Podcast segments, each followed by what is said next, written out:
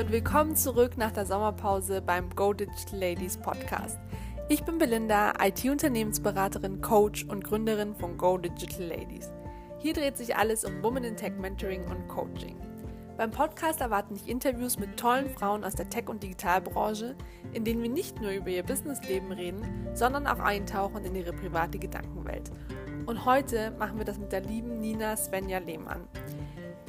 Was sie sich da auf die Fahne geschrieben hat, ist der Wahnsinn. Sie betreibt Aufklärungsarbeit in der Endometriose.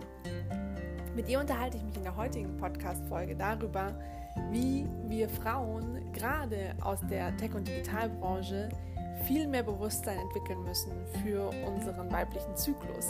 Denn gerade wenn wir viel umgeben sind von Männern und das Thema dadurch erst recht keinen Platz hat, passiert es mal ganz schnell, dass da viele Punkte unserer Gesundheit und Signale unseres Körpers einfach unter den Tisch fallen, was natürlich super schade ist und im schlimmsten Fall auch zu gesundheitlichen Schwierigkeiten führen kann.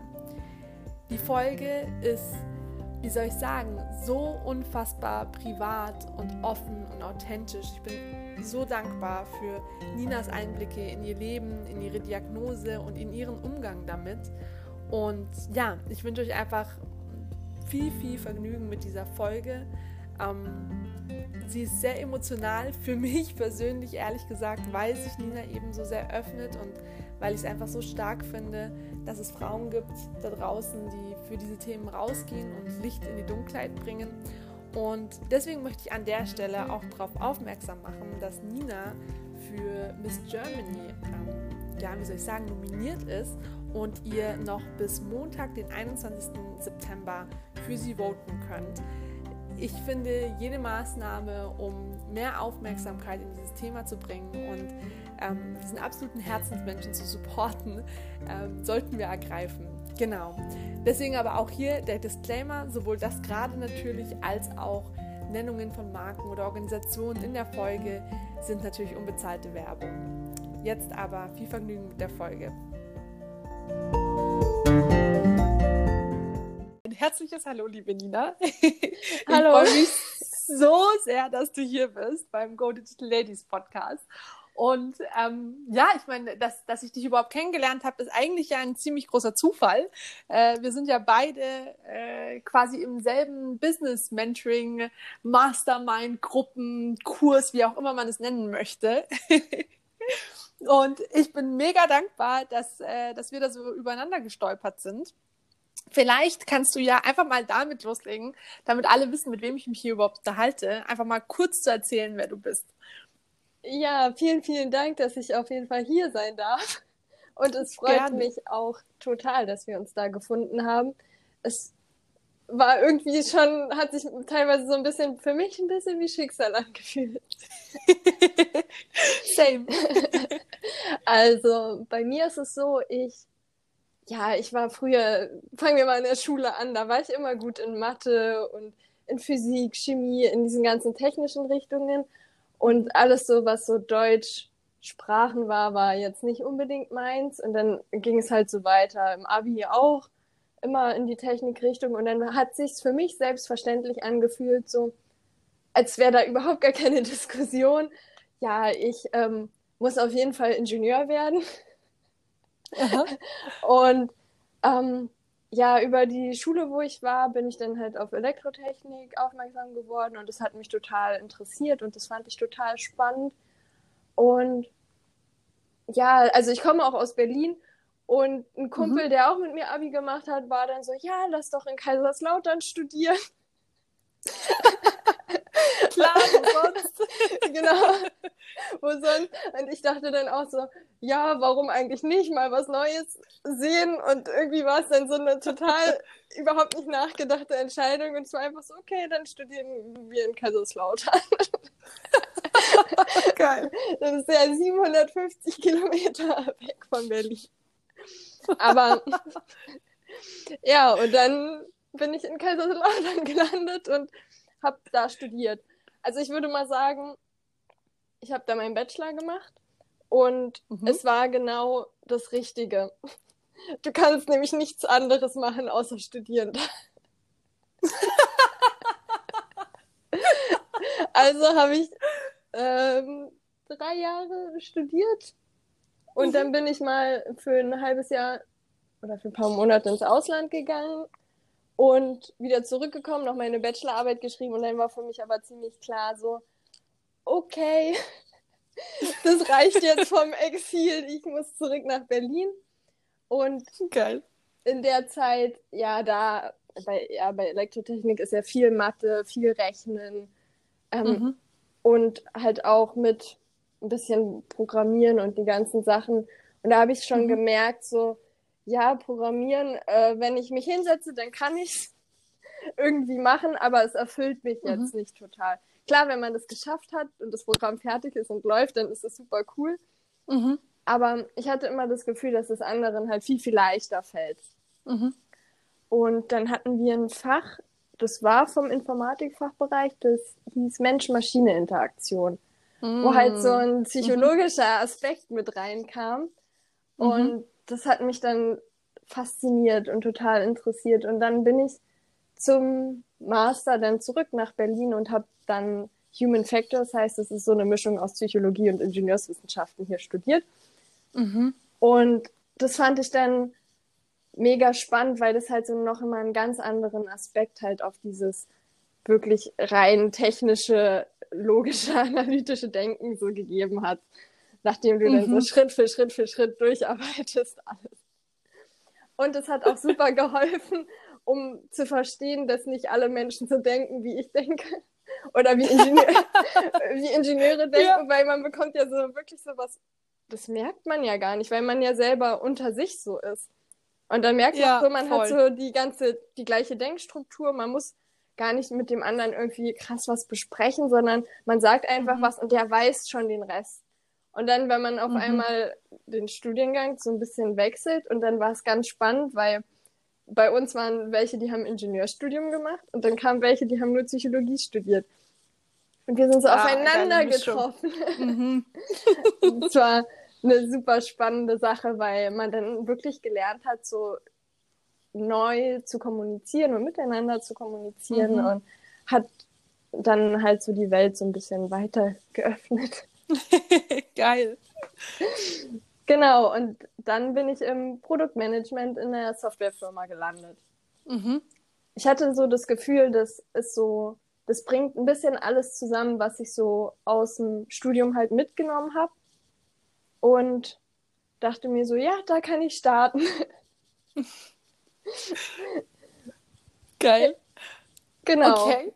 Und ja, wie das so ist, wenn man aus dem Studium kommt. Ich war super ambitioniert, so ja, ich muss jetzt alles geben und Vollgas und muss äh, alles richtig machen, darf keine Fehler machen. Äh, wenn ich einmal krank bin in der Probezeit, dann werde ich rausfliegen und dann kündigen die mich gleich. Mhm. Und habe halt so, da haben sich halt super viele Ängste aufgebaut. Mhm. Und ja, dann war es in der Probezeit selber, war ich ziemlich lange krank und hatte immer im Kopf, ich darf aber nicht krank sein, ich darf aber nicht krank sein. Hm, mhm. Und ja, ich meine, natürlich war es nicht schlimm. Irgendwann hat mein Arbeitskollege mal zu mir gesagt, so, ja, Nina, jetzt ist aber mal gut. Du kannst auch mal eine Woche krank sein. Du, du bist ja, du kommst ja gar nicht mehr klar. Weil ich hatte immer Schnupfen und dann habe ich ihn angesteckt und dann hat er wieder mich angesteckt und dann war das halt mhm. halt immer so ein Hin und Her so. Und man hatte, ich hatte halt total den inneren Druck. Mir hat halt so die Struktur im Außen gefehlt. Weil mhm. da, wo ich gelandet bin, das war eine Mischung aus, wir sind ein Unternehmen, wir produzieren seit 30 Jahren Software und wir machen jetzt mal ein Start-up. Ah, mit einem okay. neuen Produkt. Und da gab es halt noch kein richtiges Team ich habe da mhm. angefangen mit meinem Arbeitskollegen so zusammen, dann haben wir noch mit dem Investor zusammengearbeitet mhm. und das war dann eine super stressige Situation für mich, so wo irgendwie so alles so zusammenkam mhm. und dann ging es halt mit meiner Gesundheit auch immer weiter bergab. Ich habe aber auch gar nicht mhm. so auf meinen Körper geachtet, muss ich sagen. Ich habe immer gegessen, was ich wollte. und wenn ich halt, wenn ich halt Schmerzen hatte, dann habe ich halt Schmerztabletten genommen. Mhm. Und das war halt so, ja, macht man halt. Hat ja auch nie jemand gesagt, dass man es anders macht. So, es war ja immer normal. Ja. Also es ist immer normal gewesen, so dass wenn man, ja, wenn man jemand sagt, man hat Schmerzen oder man hat Periodenschmerzen oder man hat das, ja, dann nimm doch eine Schmerztablette so. Ja, oder hey, ich habe eine dabei, willst du? genau, Hilft man sich ja sogar noch ganz schnell. genau. Oder dann kommen irgendwelche Arbeitskolleginnen und sagen, man, Nina, hast du? ja, Ja, genau. das, ja, genau, das ist einfach so Selbstverständlichkeit geworden. Mhm. Und meinem Körper ging es aber immer schlechter dabei. Mhm. Und Ja. ich würde jetzt auch nicht sagen, dass es unbedingt an meiner Arbeit selber lag, weil mein Team war super ähm, lieb und nett. Wir hatten wirklich gar keinen Stress. Klar, es ist ein anderes Arbeiten, weil viele halt doch eher männliche Kollegen da waren und eher weniger Mhm. Frauen. Gerade dann auch in, im so Produktmanagement an sich. Klar, wenn man dann wieder mit Leuten vom Marketing arbeitet, da sind dann eher noch Frauen mit dabei, aber solange Mhm. es halt so in dieser technischen Richtung blieb und unter Produktmanagern selber war es halt sehr männlich dominant. Mhm. Und dann Mhm. will man ja auch schon so wie die, ich, ich meine, oh Gott, jetzt steigen wir gleich ein bisschen tief ein. Habe ich das Also, also du kannst schon einsteigen, wie du magst. Und äh, ich kann sonst später auch noch weiter reintauchen oder wieder raus. Also mach Okay. dir keinen Kopf. Erzähl einfach. Perfekt. nee, weil also so im Nachhinein ist mir halt dann schon aufgefallen, so dass Frauen ja einfach einen Zyklus haben und Männer haben den halt anders. Also wir haben ja unseren Mhm. Monatszyklus, dass wir halt zum Eisprung halt super gut performen und Vorträge Mhm. halten und aus uns rauskommen und auch kein Problem haben, eigentlich Überstunden zu machen und halt mega motiviert und im Außen sind und arbeiten können, gar kein Problem. Mhm. In der zweiten Zyklusphase, wenn wir aber halt zum, zur Periode hinkommen, dann sind wir eher ein bisschen zurückgezogener, arbeiten halt lieber mehr für uns, auch kreative Sachen. Und dann ist es halt so, wenn, dann können wir aber auch vielleicht nicht immer ganz die 40 Stunden, 50 Stunden durchballern, sondern müssen halt dann auch Mhm. mal ein bisschen ruhiger machen. Und das habe ich halt zu der Zeit ja überhaupt nicht gemacht. Mhm. Wer, wer denn auch? Also jetzt mal ganz ehrlich. Also Genau. Die wenigsten Frauen, die ich kenne, sind sich dessen bewusst. Genau. Ja, vor allem, weil man auch selber ja immer unter Männern ist. Man ist ja nicht, also ich war äußerst selten unter anderen Frauen, mit denen ich mich über sowas Mhm. überhaupt hätte austauschen können.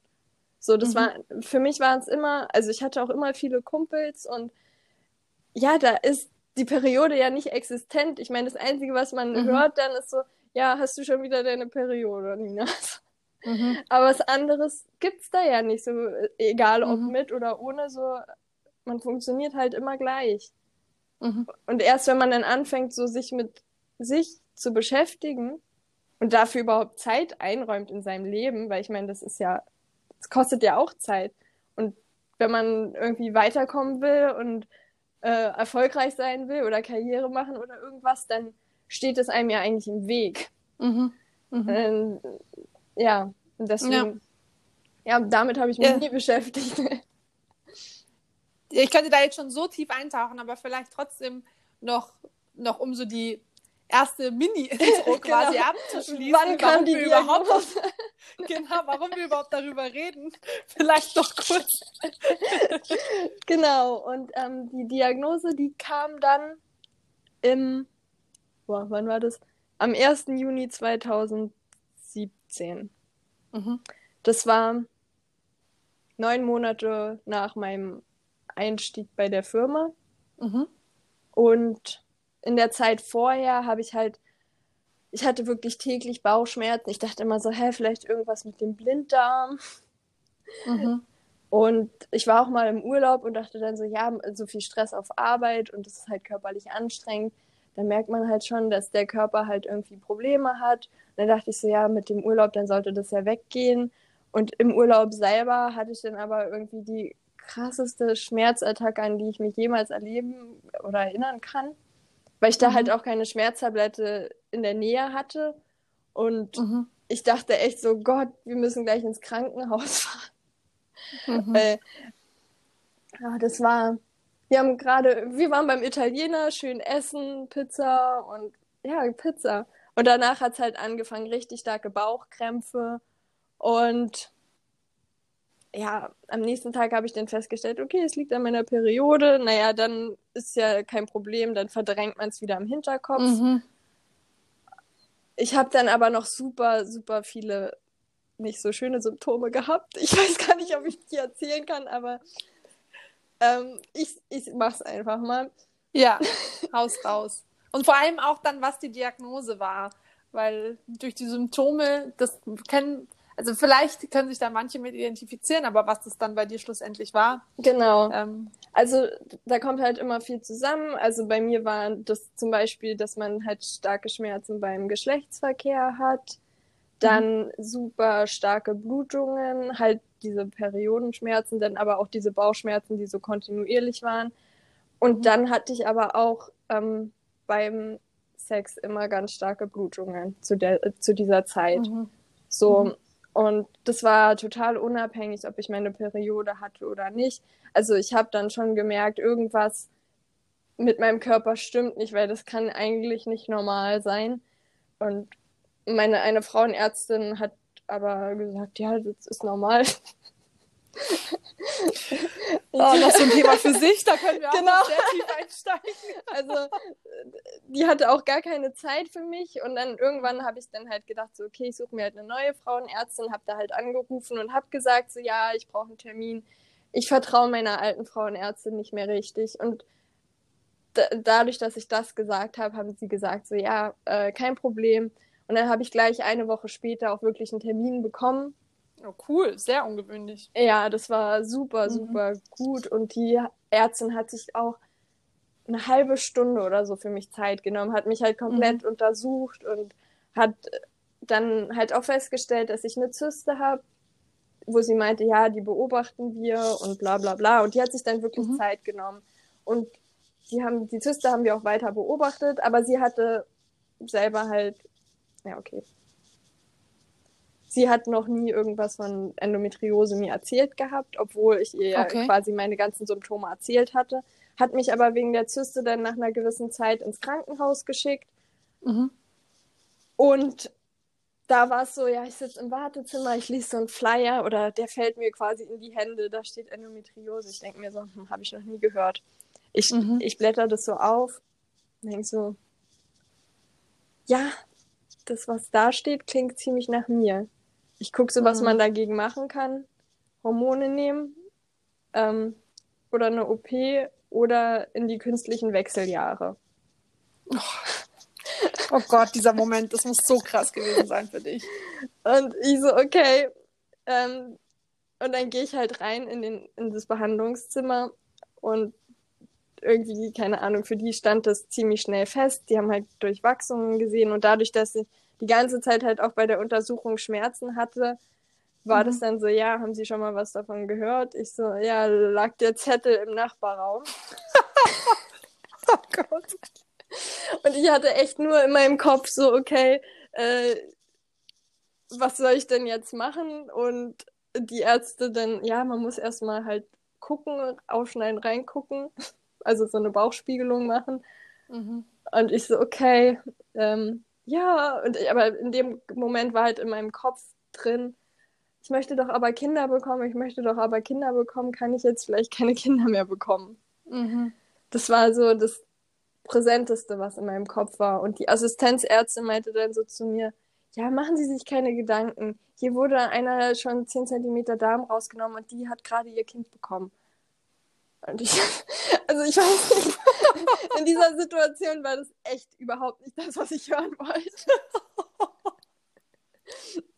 Oh Gott, also wir lachen jetzt, aber äh, ist, ich könnte auch heulen. Also ja. Dieser, ja, Feinfühligkeit ja. vom Feinsten. ja, das war echt. Ja, ich hatte da so krasse Angst in dieser Zeit, so mhm. weil, ja, ich war Ende 27 und ich dachte immer so, ja, mit 28 will ich irgendwann mal ein Kind haben. Dass es eigentlich überhaupt nicht so in meine Lebensplanung in dem Moment reingepasst hat, war mir dann eigentlich mhm. auch ziemlich egal. Das war halt schon so festgesetzt in meinem Kopf, das muss jetzt irgendwann passieren. Mhm. Und deswegen war das so äh, so ein extremer Schock so, weil man, hat sich so als Kind so sein Leben aus und dann in dem Moment wird dir so klar so, du wusstest ja die ganze Zeit, dass was nicht stimmt, aber jetzt mhm. hast du dafür irgendwie einen Namen und mhm. das klingt irgendwie alles ziemlich uncool. Mhm. Und manchmal will man ja eigentlich gar nicht dem Ganzen einen Namen geben, weil dann wird es ja real. Ja, genau. Mhm. Vor allem, also dieser Name, so bis man den aussprechen kann. ich habe nämlich auch mal äh, nachgeguckt, was ich meinem Freund ganz am Anfang geschrieben habe, weil ich kam ja aus dem Krankenhaus raus und habe ihm dann geschrieben, so, ich glaube, ich habe irgendwas mit Endokrinose. weil du hörst es und hast sofort wieder vergessen, so ein komisches Wort. nee. Oh. Genau. Okay. Okay, erstmal da Pause. Genau. Erstmal vielen Dank, dass du das überhaupt so detailliert teilst. Also echt äh, mein, mein größten Respekt dafür. Ähm, weil ich muss ehrlich sagen, Punkt eins, dass überhaupt Frauen offen über ihre Periode sprechen, ist schon mal so für mich mindblowing, weil mir geht es genauso wie dir. Ich habe größtenteils mit Männern zu tun, da ist das Thema sowieso einfach nicht existent. Und selbst wenn ich aber dann mit meinen Freundinnen ähm, ja, abhänge oder mich mit ihnen unterhalte, selbst da umschiffen wir das Thema sehr stark. Und wenn ich dann auch darüber nachdenke, ob das irgendwie ein riesiges Thema ist mit meiner Mutter oder mit meiner Frauenärztin, dann ist selbst da, also mit meiner Mutter kann ich sehr offen über alles sprechen, aber selbst da ist das jetzt nicht mein Lieblingsthema, über das ich mich mit dir unterhalte. Und meine Frauenarztbesuche, über die brauchen wir gar nicht reden. Äh, das ist für mich einfach nur eine Tortur also insofern, also dieser erste Step ist, finde ich, schon so cool und so krass, wo, wo ich auch einfach so, ähm, ja, einfach so meinen Hut vor dir ziehe, dass du darüber so offen sprichst. Aber dann sogar noch diesen nächsten Step zu gehen, ähm, von, okay, wir reden hier jetzt nicht nur über den weiblichen Zyklus, sondern auch noch in, mit einer, über eine Krankheit, die damit verbunden ist. Ähm, einfach, einfach, ja, einfach danke dafür, dass du das teilst. Ähm, und, und da auch einfach Licht ins Dunkle bringst, ähm, dass, dass, da, dass da einfach etwas ist, was auch einen Namen hat und wo man aber auch mit umgehen kann. Deswegen würde ich jetzt auch gerne einmal vorspulen, ähm, bevor wir in die Details weiter reingehen. Du hast jetzt die Diagnose bekommen, wir haben irgendwas gesagt mit Aufschneiden und so weiter. Vielleicht eine kleine Zusammenfassung von, was dann im Schnelldurchlauf bis heute passiert ist. Okay, also die Diagnose ist meistens gar nicht so einfach, dass man sie bekommt und ich bin mhm. mir auch nicht sicher, ob ich sie an dem Tag bekommen habe. Für mich war es aber irgendwie an dem Tag klar, weil mhm. da dieses Wort gefallen ist und ich wusste, dass es einfach passt. Mhm. mhm. Ähm, mein Freund meinte zu mir so, er hält nichts von der OP und ich sollte doch mich mir überlegen, ob ich einen alternativen Weg gehe. Ah, ja, das hatte, ja, das hat voll viel Ängste in mir ausgelöst und ähm, er ist dann zusammen mit mir zu einer Frauenärztin gefahren, die halt sehr alternativ eingestellt war, aber sich auch auf mhm. Endometriose spezialisiert hatte. Und die hat mich dann in dem Weg unterstützt. Sie meinte, fang mal an mit glutenfrei essen und dann guck mal, wie es sich entwickelt. Mhm. Und zu der Ärztin sind wir auch nach Dresden gefahren. So, er hat sich extra freigenommen, dass wir da hinfahren können, hat sich halt da wirklich in dem Moment halt für mich stark gemacht, weil mhm. nach, nach dieser Diagnose oder nach dem, was da passiert ist, war das für mich ehrlich gesagt nicht mehr möglich, irgendwie klar zu mhm. denken oder klare Entscheidungen mhm. zu treffen. Irgendwie so. Ich war dann froh, dass er da quasi mich unterstützt und mit mir den mhm. Weg geht. Und Toller Partner. ja, also dafür, dass wir erst seit einem Jahr zu der Zeit zusammen waren, fand ich das auch sehr beeindruckend.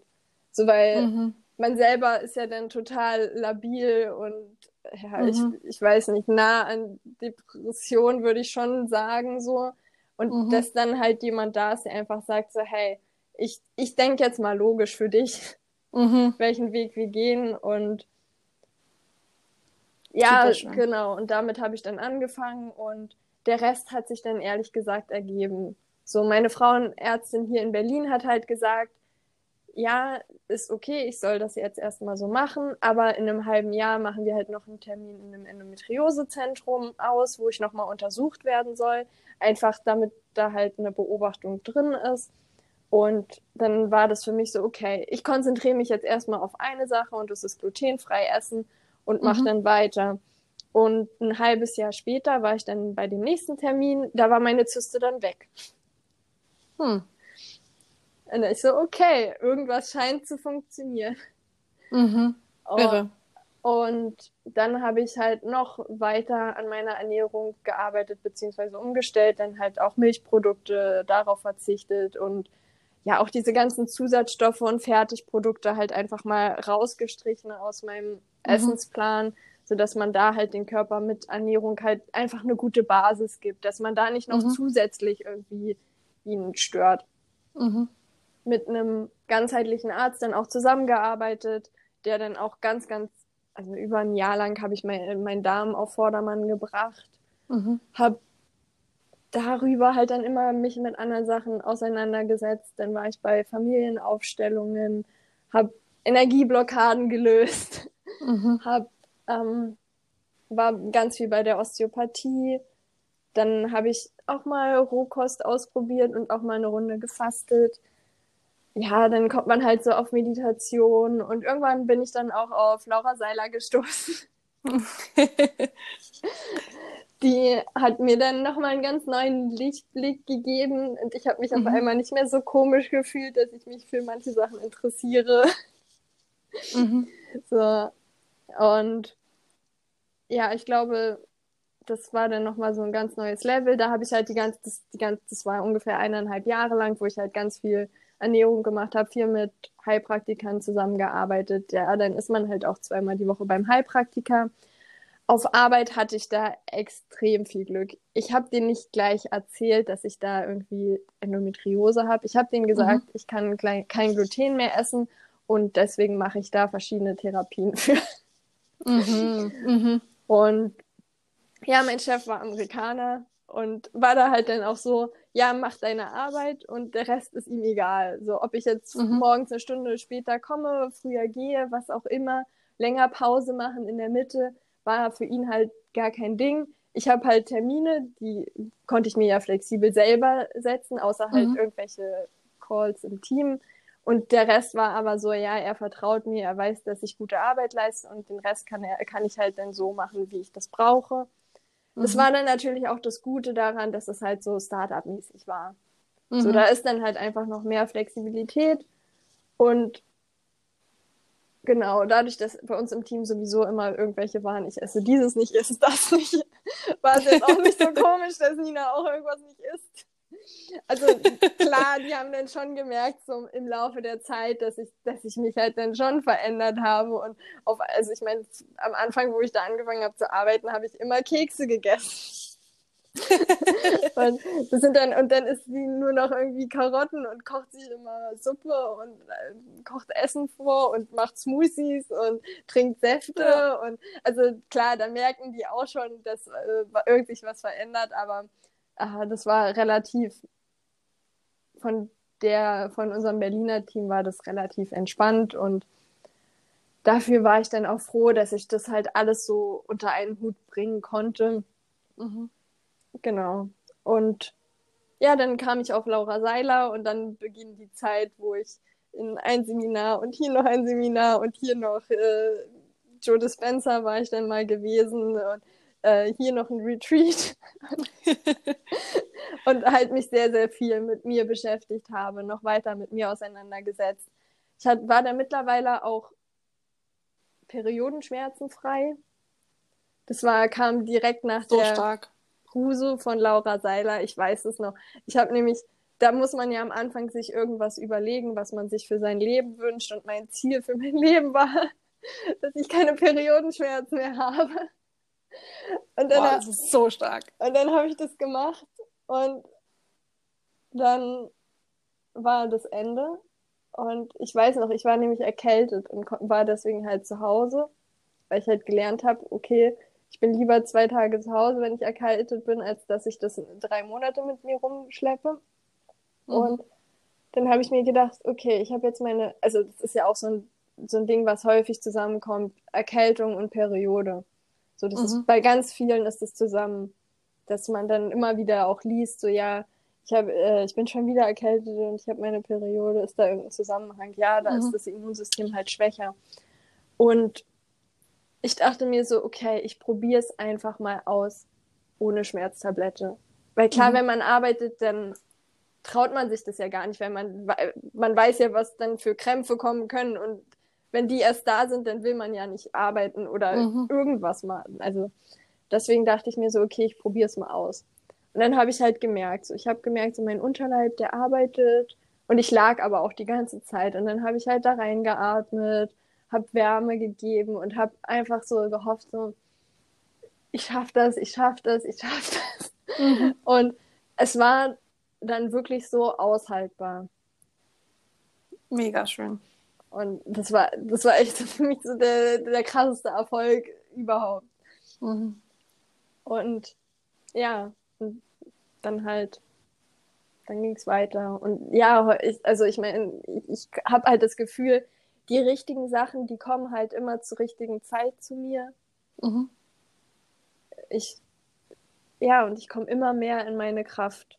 Mhm. So lange, dass, bis ich halt ähm, Ende letzten Jahres entschieden habe. Ich bin erst auf 30 Stunden runtergegangen ab Oktober und dachte mhm. so, ja, also ich will halt mehr Zeit da in die Aufklärungsarbeit für Endometriose auch investieren und mir dafür mehr Zeit nehmen und mit anderen Frauen helfen, unterstützen. Ähm, ach so, ich hatte ja zwischendurch hatte ich auch mit einer Ausbildung angefangen zur ganzheitlichen Gesundheitsberaterin. Mhm. Erstmal so für mich, um meinen Körper noch besser kennenzulernen. Weil mhm. nur wenn wir unseren Körper wirklich kennen und verstehen, hat man ja auch keine Angst mehr vor Schmerzen oder irgendwelchen Symptomen oder irgendwelche komischen Sachen, wenn man dann einfach sagen kann, ach so, okay, ich habe heute, ich habe heute Sahne und Kuchen und äh, Schnitzel gegessen. Kein Wunder, dass ich Bauchschmerzen habe oder mhm. Bauchkrämpfe. Mhm. So. Einfach, dass man so das Verständnis für sich und seinen Körper viel mehr entwickelt, als dass man immer denkt, so, krass, ich habe Schmerzen und jetzt geht die Welt wieder unter, weil man nicht versteht, was los ist. Ja. Und das habe ich dann halt gemacht und dann Ende letzten Jahres war dann halt mir so, ist mir bewusster geworden, ich möchte da halt schon helfen, weil ich ja gemerkt habe, wie das bei mir alles funktioniert. Und man merkt halt auch, dass viele halt gar nicht wissen, was halt alles möglich ist, wenn man halt wirklich an sich arbeitet und mhm. mit sich arbeitet und sich halt gut unterstützt. Es ist natürlich auch nicht einfach, muss ich ganz klar zugeben, weil alle alternativen Methoden würden ja nicht von, äh, von der Krankenkasse bezahlt. Ja. Und das ist dann klar der Vorteil, wenn man halt irgendeinen Job hat, wo man halt dann sein Geld zumindest dafür ausgeben kann, anstatt es zu sparen. Ich dachte mhm. mir dann immer so, ja, okay, ich investiere es in meinen Körper, in meine Gesundheit, das ist das Allerwichtigste. Weil mhm. wenn, wenn ich das nicht habe, bringt mir kein Geld auf dem Konto irgendwas oder nichts hm. Gespartes mhm. oder was auch immer, weil ich brauche es ja jetzt. Jetzt ist ja. es gerade wichtig, weil wenn ich jetzt so das für, ich, für mich kläre, dann brauche ich mir vielleicht später darüber keine Gedanken zu machen, weil sich dann der Rest sowieso ergibt, wenn ich dann, wenn es mir dann besser geht. Ja. Aber das waren auch lauter Sachen im Kopf, wo ich halt unglaublich viel an mir arbeiten musste, weil das natürlich nicht so ist, wie, wie ich erzogen wurde oder wie ich dachte, wie das Leben funktioniert. Mhm. Und ja, dann habe ich, nachdem ich dann in Teilzeit war und oder in 30-Stunden-Woche hatte und gemerkt habe, ja, in mir drin ist immer noch diese Stimme, die sich andauernd beschwert, dass da irgendwas nicht so ist, wie es sein soll. Mhm. Dann dachte ich einfach so, jetzt ist die Zeit für eine Entscheidung es ist wirklich die Zeit für eine Entscheidung. Und dann habe ich sie getroffen und habe halt gesagt, okay, ich konzentriere mich weiter auf meine Gesundheit, ich mache die Ausbildung fertig und dann schaue ich, was das Jahr für mich bringt. Mhm. Und dann bin ich im All-In-Kurs gelandet. ja, dann vielleicht als, als, als kleiner Background für diejenigen, die da nicht wissen, was wir da veranstalten. Ähm, dass im Endeffekt sind wir da gemeinsam in einem, in einem Business Mentoring Kurs, wo wir alle gemeinsam an unseren Herzensbusinesses arbeiten. Und das ist ja bei mir Go Digital Ladies und in deinem Fall ist es eben das, das Coachen bzw. die Begleitung von Frauen, die selber die Diagnose Endometriose bekommen haben. Boah, ich habe es aussprechen können. Richtig, Nina? Also das ist Genau. das, was du aktuell aufbaust. Genau, das ist Mhm. das, wo ich mich im Moment drauf fokussiere. Ich habe dann noch ein bisschen größere Pläne, aber man Mhm. muss ja klein anfangen. Ich weiß, was du meinst. ja. Ja, ja, danke, dass du das, dass du das so teilst. Ähm, ich habe so viele Fragen. Ähm, jetzt gucken wir mal, wie, wie, wie wir durchkommen, ähm, weil wirklich, also äh, ich hätte so ziemlich überall einhaken können, aber ich wollte, dass du einmal so die, diese, ja, wie so, ein, wie so eine Zusammenfassung deines Wegs äh, teilen kannst. Ähm, denn ich finde, der ist einfach unfassbar stark. Also auf den ersten Blick erscheinen einem vielleicht zwei Jahre, von denen du jetzt im Endeffekt geredet hast. Das sind doch zwei Jahre jetzt gewesen. Nee. Drei. Drei, drei Drei, Jahre, ja. genau. Ähm, das erscheint einem erstmal vielleicht wie eine lange Zeit, aber wenn man mal bedenkt, was du da alles für dich irgendwie gemeistert hast, das ist ja irre. Also überhaupt mal an den Punkt zu kommen von, okay, äh, du nimmst jetzt diese Diagnose und, und versinkst jetzt nicht darin, sondern schaffst überhaupt ins Handeln zu kommen, ist ja schon krass. Ähm, aber dann auch noch so dermaßen ins Handeln zu kommen, das ist ja, also ich kann dich so nachvollziehen, weil ich habe ja vor, vor circa vier Jahren meine Ernährung umgestellt auf eine vegane Ernährung. Und alleine eine Umstellung in der Ernährung nur zu machen, jetzt mal ganz unabhängig von dem, was du dann noch alles gemacht hast mit Mindset und Persönlichkeitsentwicklung und überhaupt, ja, wenn man das mal alles vor, hinten anstellt, also nur die Ernährung umzustellen, ist ja so ein Act, weil man ja einfach das ja einfach so ein elementarer Bestandteil des eigenen Lebensstils ist. Und das dann auch noch zu kombinieren mit, du hast einen Vollzeitjob und musst eben schon vordenken von, ich habe eh noch keinen Plan, was ich jetzt überhaupt esse, seitdem ich mich umgestellt habe. Und dann noch, ich muss das jetzt alles vorbereiten, dass ich das in der Arbeit irgendwie hinkriege. ähm, also irre, vielleicht kannst du da einen, einen, Tipp irgendwie teilen, wie, wie man, wie das nicht wie so ein riesiger Berg vor einem aussieht, sondern wo man sagen kann, okay, äh, ich, ich setze mich jetzt eben zum Beispiel an sowas wie eine Ernährungsumstellung und will da meinem Darm was Gutes tun. Ähm, was wäre da so dein Tipp, womit man da am besten anfängt oder was man da am besten im Hinterkopf behält? Also, ich habe damals halt angefangen, glutenfrei zu essen und habe darauf meinen kompletten Fokus gelegt. Das Mhm. hilft auf jeden Fall, weil das in allem Möglichen drin ist. Das hat allerdings auch bei mir dazu geführt, dass ich am Anfang dachte, ich darf nur noch Salat essen. Mhm. Ähm, nee, und ähm, wir sind dann im Bioladen gegangen, haben, da gibt's ja ein viel größeres Sortiment an glutenfreien Sachen und haben da mal Mhm. geguckt, haben dann halt verschiedene Nudeln und alles Mögliche ausprobiert, was man so essen kann, alternativ. Und ich bin, muss auch sagen, ich bin so eher der minimalistische Typ in der Küche. wir haben äh, da, was haben wir? Reis, Quinoa, Kartoffeln, Süßkartoffeln und irgendwie ein paar glutenfreie Nudeln und dann bin ich halt so, ja, den einen Tag gibt es das eine, den nächsten das nächste, immer so, also einfach Mhm. durchrotieren, so dass ich mir Mhm. darüber gar keine Gedanken machen muss, so ich kann jetzt dieses und jenes nicht essen, sondern okay, ich habe zu Hause habe ich einfach das, wo ich halt Mhm. weiß und da halt mit, ich würde wahrscheinlich mit einer Sache anfangen und nicht mit allem auf Ja. einmal. Ja. Kann ich voll unterschreiben. Sonst ist man so überfordert. Ja, genau. Und es, ich, da macht man gar nichts.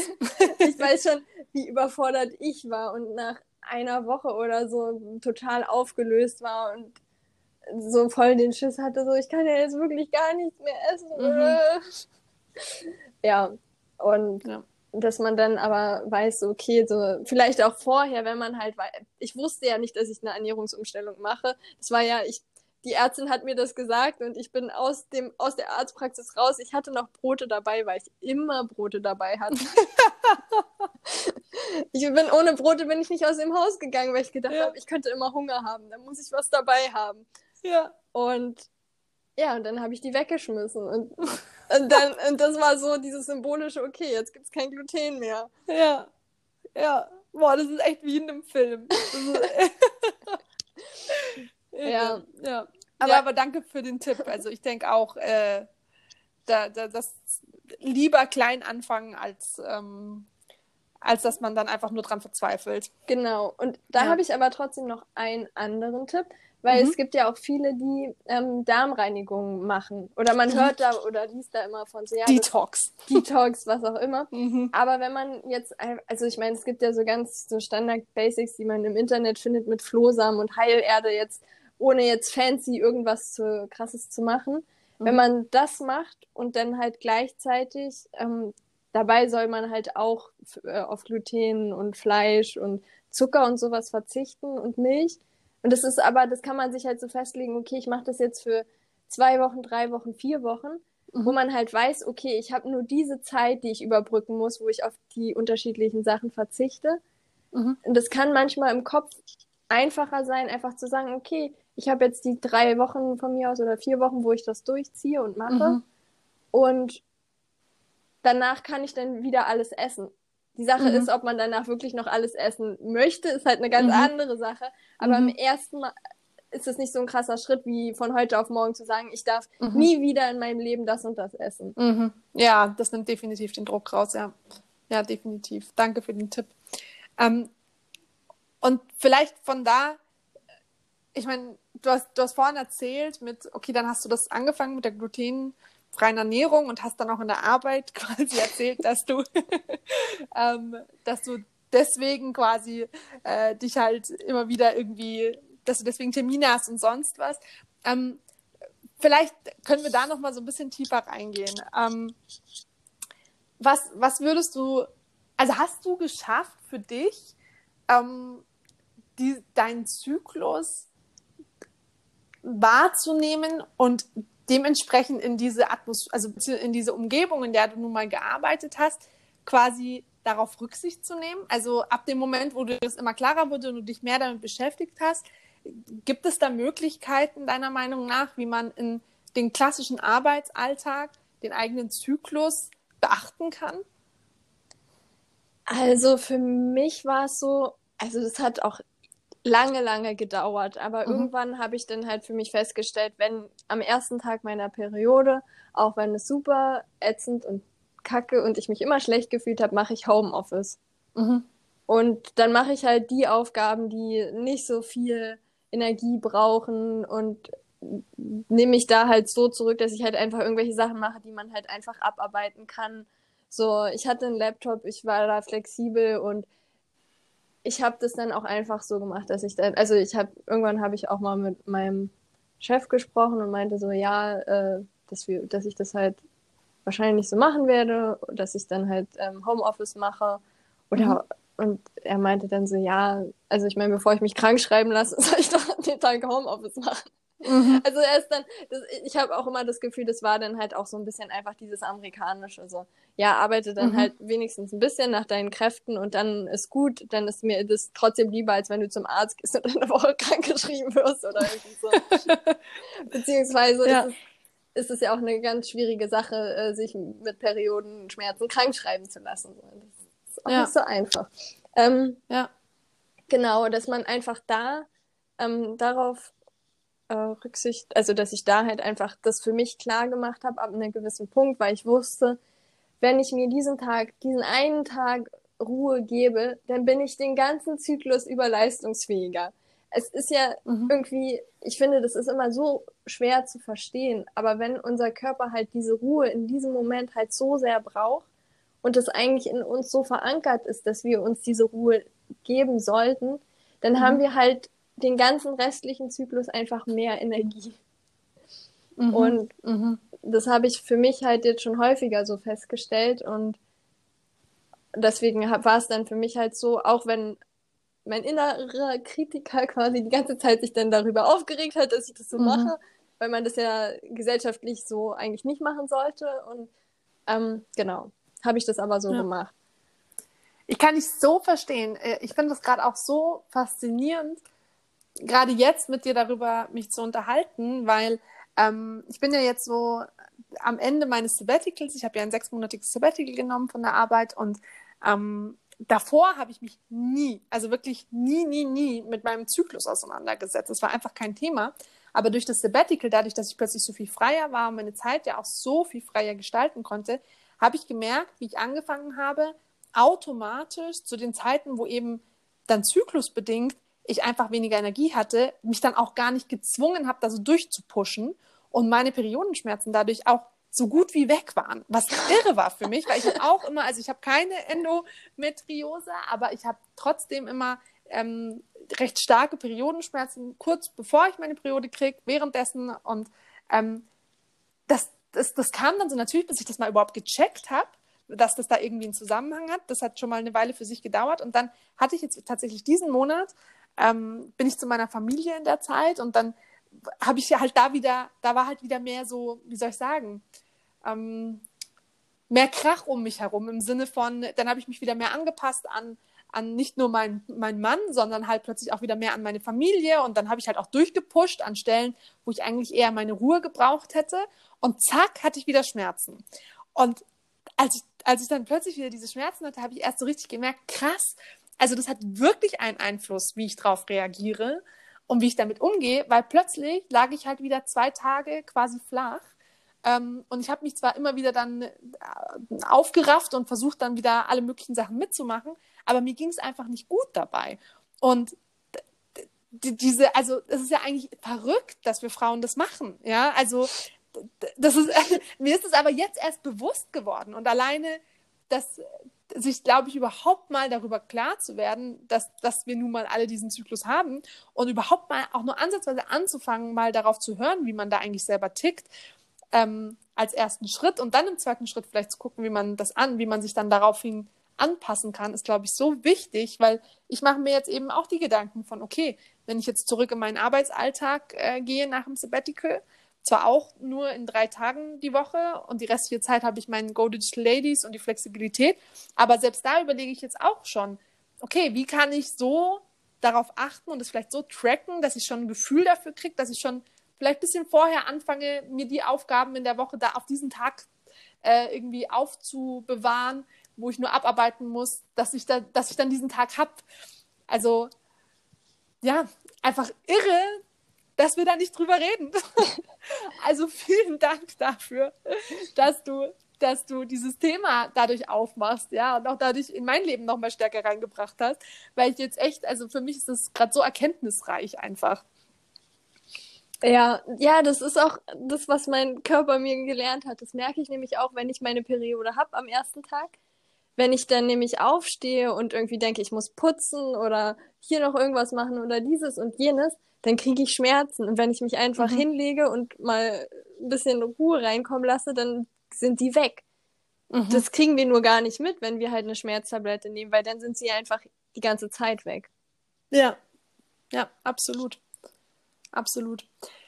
Okay, ähm, ich hätte noch eine Frage. Äh, ich habe mich ja jetzt natürlich äh, automatisch ab dem Moment, wo ich äh, auf dich gestoßen bin, habe ich mich natürlich ein bisschen mehr mit Endometriose beschäftigt und auch davor hatte ich jetzt einfach die letzten Monate hin und wieder, ist es irgendwie aufgeploppt so in, in, meinem, in meiner Bubble quasi.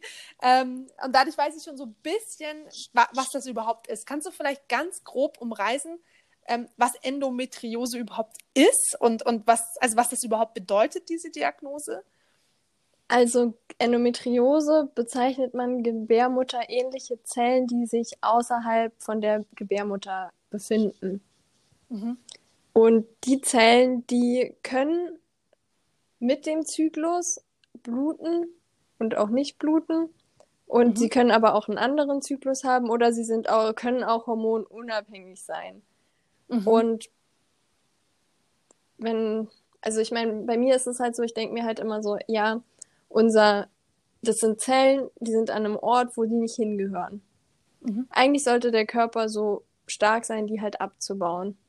Mhm. Jetzt gibt es halt Frauen, bei denen ist das halt so, die haben Endometriose und da, die bluten halt ein bisschen und die Zellen können dann aber, also der Körper kann das so gut verarbeiten, dass man das halt während des normalen Zykluses halt gar nicht sieht, weil er halt mhm. gleich das wieder abbauen kann. Aber bei mhm. vielen von uns und gerade wenn man dann halt in wirklich stressige Situationen kommt, wie Jobbeginn oder Studium und wo man dann sich so extrem Stress macht oder auch wenn Beziehungen kaputt gehen oder da jemand fremd geht oder mhm. dann hat unser Immunsystem da gar keine Kapazität mehr, da irgendwas zu regeln. Mhm. Und Und außerdem kann es natürlich auch so, so extrem sein, dass es da nichts regeln kann. Dann kann es halt zu Verwachsungen kommen. Das ist mhm. dann meist, also häufig haben Frauen halt Zysten an Eierstöcken, die dann mhm. halt so blutgefüllt sind. Es kann aber auch, die Eierstöcke können direkt miteinander verwachsen oder die verwachsen mit der Bauchdecke. Mhm. Ähm, der Douglas-Raum ist also schwer zu beschreiben jetzt für mich als Nicht-Biologe. Ähm, hm. ja, da wo unsere Gebärmutter sitzt und dann in die Scheide übergeht, da ist halt, da sitzt auch der Douglas-Raum in der Bauchhöhle. Und mhm da sammelt sich halt ganz oft halt Endometriose und es gibt auch Verwachsungen mit dem Darm oder mhm. kann Verwachsungen mhm. mit dem Darm geben. Also teilweise. Deswegen auch der Zusammenhang quasi mit dem Darm. Mhm. Genau. Also nicht nur deswegen, mhm. weil der Darm hängt ja mit unserem ganzen Körper zusammen, aber ähm, da gibt, ja. also deswegen auch zum Beispiel, wenn man Probleme beim Stuhlgang hat, Schmerzen quasi, wenn man groß auf Toilette geht, so das sind dann so Sachen, wo man halt sagt, so, okay, da kann auch Endometriose jetzt am Enddarm zum Beispiel sitzen. Mhm. Weil es mhm. Endometriose-Herde sind meistens sehr, sehr druckempfindlich. Und die sitzen halt auch häufig wow, beim Gebärmutterhalsscheiden irgendwie da so. Schwer zu sagen. Danke. Äh, wenn, du, wenn man von unten reinguckt, dass man dann halt da an den Wänden halt auch Endometrioseherde hat und wenn halt da, mhm. wenn man jetzt Geschlechtsverkehr hat und da der Penis halt rankommt, dann tut es halt extrem, kann halt extrem doll wehtun. Mhm. Und dann liegt es halt nicht daran, weil man halt so verklemmt ist oder irgendwie so, was halt häufig ist, sondern es hat halt ganz andere Ursachen. Mhm. mhm. Und das ist aber halt und das ist auch bei der gynäkologischen Untersuchung, da haben die doch immer diese Metalldinger und wenn die mhm. dann halt da an einem ziehen und und genau da halt Stellen sind, wo Endometriose sitzt, dann tut uns das halt auch einfach weh. Mhm. Ja, aber irre, warum? Also das klingt ja nach etwas, also ist das etwas, das so selten ist, dass zum Beispiel deine eine Frauenärztin da auch gar nicht auch nur auf die Idee kam oder das da überhaupt nicht angesprochen hat? Oder ist es eigentlich etwas relativ weit verbreitetes, aber einfach leider dem geschuldet, dass der weiblichen, dem weiblichen Körper oft nicht so viel, wie soll ich sagen, Aufmerksamkeit geschenkt wird? Ja, ich glaube, es ist eher zweiteres, weil mhm. durchschnittlich ist jede zehnte Frau davon betroffen. Irre. Wir mhm. haben 40.000 Neuerkrankungen jedes Jahr und es gibt halt wenig Ärzte, die das überhaupt diagnostizieren können und die meist, also das meiste passiert halt über Operationen, aber es gibt halt auch wenig ausgebildet, also ein paar Ausgebildete, die sogar an verschiedenen Positionen, nicht überall, aber schon erkennen mit Ultraschall, dass Endometriose ist oder MRT. Aber es ist halt unterschiedlich und oh, ja, um dann quasi wirklich eine Probe zu nehmen, braucht man natürlich dann die OP, wo dann die mhm. das raussuchen und dann mhm. sich das genau angucken. Aber die Ärzte können mittlerweile schon ziemlich gut einschätzen, wenn man im Krankenhaus ist oder halt in speziellen Endometriosezentren mhm. Mm, und da halt dann feststellen, dass das Endometriose ist. Mhm. Und manchmal finde ich, ist es auch gar nicht so relevant, ob ich jetzt die Diagnose schwarz auf weiß halt auf dem Papier habe oder ich weiß, dass mein Körper halt massive Probleme hat. Und ich meine, das mhm. spüren wir alle, wenn wir massive Probleme haben. Und dass mhm. man dann einfach anfängt, seinen Körper bestmöglich zu unterstützen. Mhm. Und da halt dann so dagegen arbeitet, wenn, ja. Was ist mhm. natürlich schwer, weil Frauenärzte äh, sagen, das äußerst selten oder äußern den Verdacht auch super selten, was eigentlich total merkwürdig ist, weil die ja so nah an den Frauen dran sind. Und mhm. ich meine, die machen alle die Untersuchungen und wenn sich da die Frauen auf dem Stuhl kringeln vor Schmerzen, dass man da nicht mal irgendwie das äußert oder sagt so, hey, man muss mal da ein bisschen genauer hingucken oder äh, vielleicht arbeitest, versuchst du mal irgendwie mit Ernährung was da zu machen und hier gebe ich dir, was weiß ich, eine Broschüre, lese dir das mal durch, was du machen kannst oder, mhm. aber das, dadurch, dass das ja von den Krankenkassen nicht unterstützt wird, sind da wahrscheinlich den Frauenärzten auch die Hände gebunden. Wenn die mhm. sagen, ja, geh mal zum Ernährungsberater oder geh mal zum Heilpraktiker und dann stehen da die Frauen und sagen so, ja, aber ich kann nicht, ich habe kein Geld. Mhm. Dann sagen sich die Ärzte wahrscheinlich auch so, ja, dann versuche ich es jetzt, dann sage ich jetzt einfach mal nichts oder Mhm. also ich glaube, Mhm. das ist auch eine schwer schwierige Situation da für die Ärzte, Mhm. so die richtige Entscheidung zu treffen. Allerdings ist es finde ich immer sehr sehr stark problematisch, wenn sie dann wissen, dass die Frauen das haben, dann irgendwelche Sachen runterspielen und dann halt immer sagen so, ja, wenn sie nicht ähm, die Pille nehmen oder die Spirale, ja, dann kann ich ihnen auch nicht helfen. Äh, Mhm. entscheiden sie sich zwischen Depressionen oder niemals Kinder bekommen. Und wenn man das dann zu einer 20-Jährigen sagt, dann finde ich das halt schon ein bisschen problematisch. Mhm.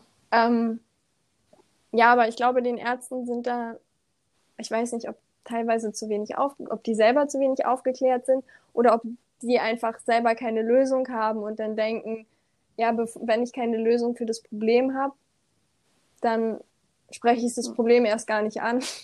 Ja. Ja. Ich meine, wir wollen ja hier auch nicht irgendwie alle Ärzte Nee. in, in, in denselben Topf werfen, aber ähm, leider kann ich aus meiner persönlichen ähm, Erfahrung auch nur sagen, dass es, glaube ich, sehr wichtig ist, äh, zumindest für sich selber, sich dessen bewusst zu sein, es gibt nicht nur die eine Ärztin oder den einen Arzt, sondern wenn man sich da nicht wohlfühlt, dann auch wirklich zu gucken, woanders hinzugehen, auch wenn es schwer ist, neue Termine zu kriegen oder bei einem neuen Arzt irgendwie reinzukommen. Ähm, aber vielleicht auch für, für diejenigen, die jetzt, wie du gesagt hast, die vielleicht bisher sogar entweder die Zeichen ihres Körpers nicht einordnen konnten oder vielleicht auch einfach verdrängt haben, weil wir haben ja vorhin gesagt, manchmal ist es auch schwierig, ähm, etwas zu benennen, weil es dann leider real wird.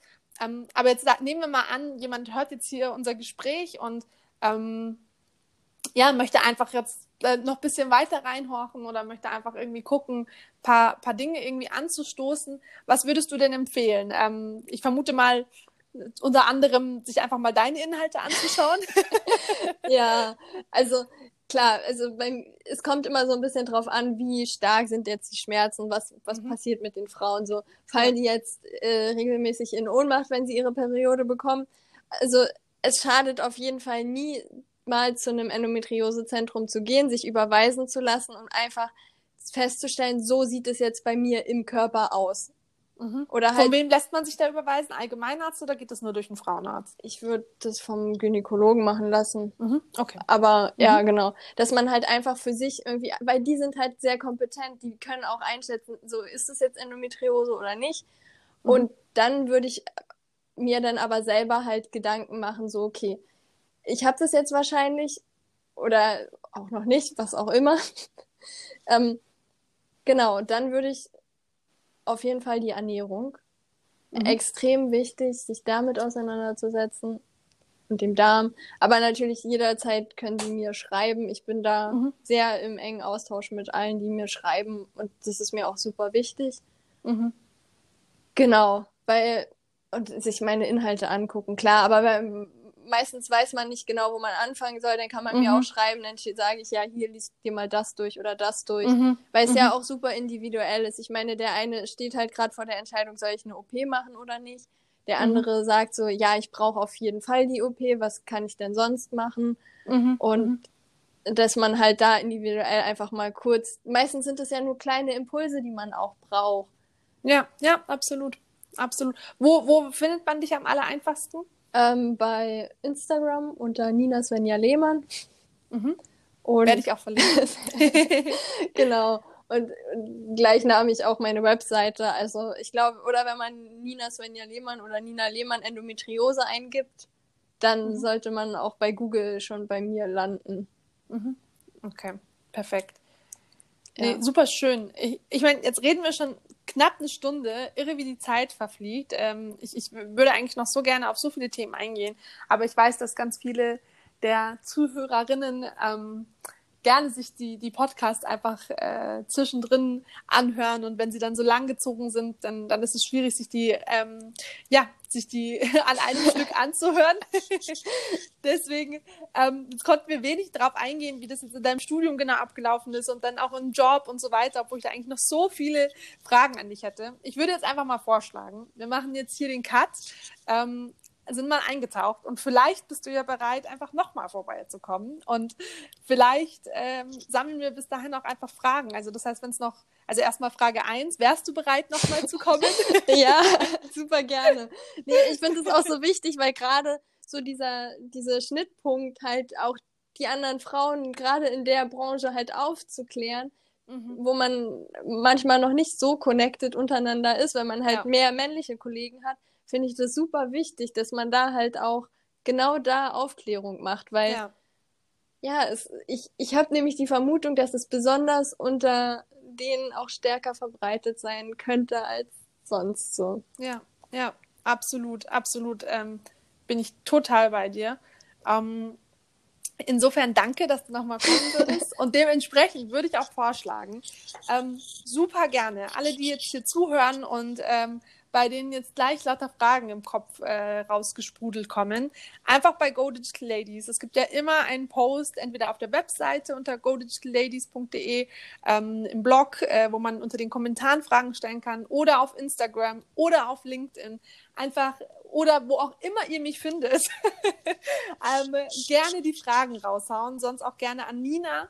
Und dann sammeln wir einfach mal und können ähm, nächstes Mal in der Folge einfach auf die Fragen eingehen und vielleicht auch nochmal genauer in, dein, in, dein, ähm, in, in andere Teile deines Lebens auch eintauchen oder eben noch tiefer in die Endometriose. Also wir sind da, glaube ich, beide recht flexibel und unterhalten uns eigentlich sehr gern miteinander. Genau.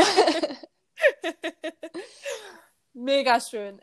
Vielen, vielen Dank für deine Zeit.